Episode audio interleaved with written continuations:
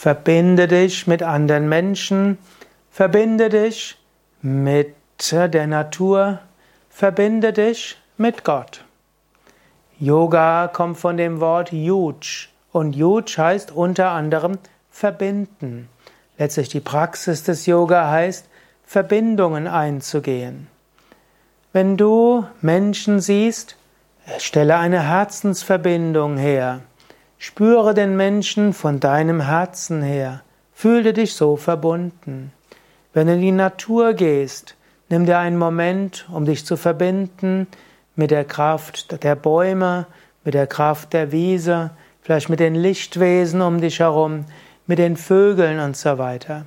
Im Frühjahr und im Sommer, wenn du die Vögel zwitschern hörst, verbinde dich mit den Vögeln. Geh ein in diesen Klangteppich, den das Vogelgezwitscher so ist. Wenn du einen, Bach plätschern hörst oder siehst, verharre einen Moment Verbinde dich mit diesem Bach. Wenn du den Himmel siehst, öffne dich für die Kraft des Himmels. Verbinde dich mit dem Himmel. In unserer heutigen Zeit ist oft Einsamkeit und Getrenntheit ein großes Problem.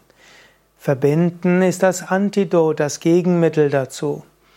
Und selbst wenn du vielleicht irgendwo jetzt gerade keine Freunde hast, die um dich herum sind, dann verbinde dich eben mit Mutter Erde, mit den Bäumen, mit den Vögeln, mit dem Himmel. Verbinde dich mit dem Göttlichen und verbinde dich mindestens vom Bewusstsein her mit Menschen, mit denen du gar nicht so sehr sprichst. Verbinden, das ist letztlich Yoga. Und jetzt überlege kurz, mit wem oder was willst du dich vielleicht mehr verbinden?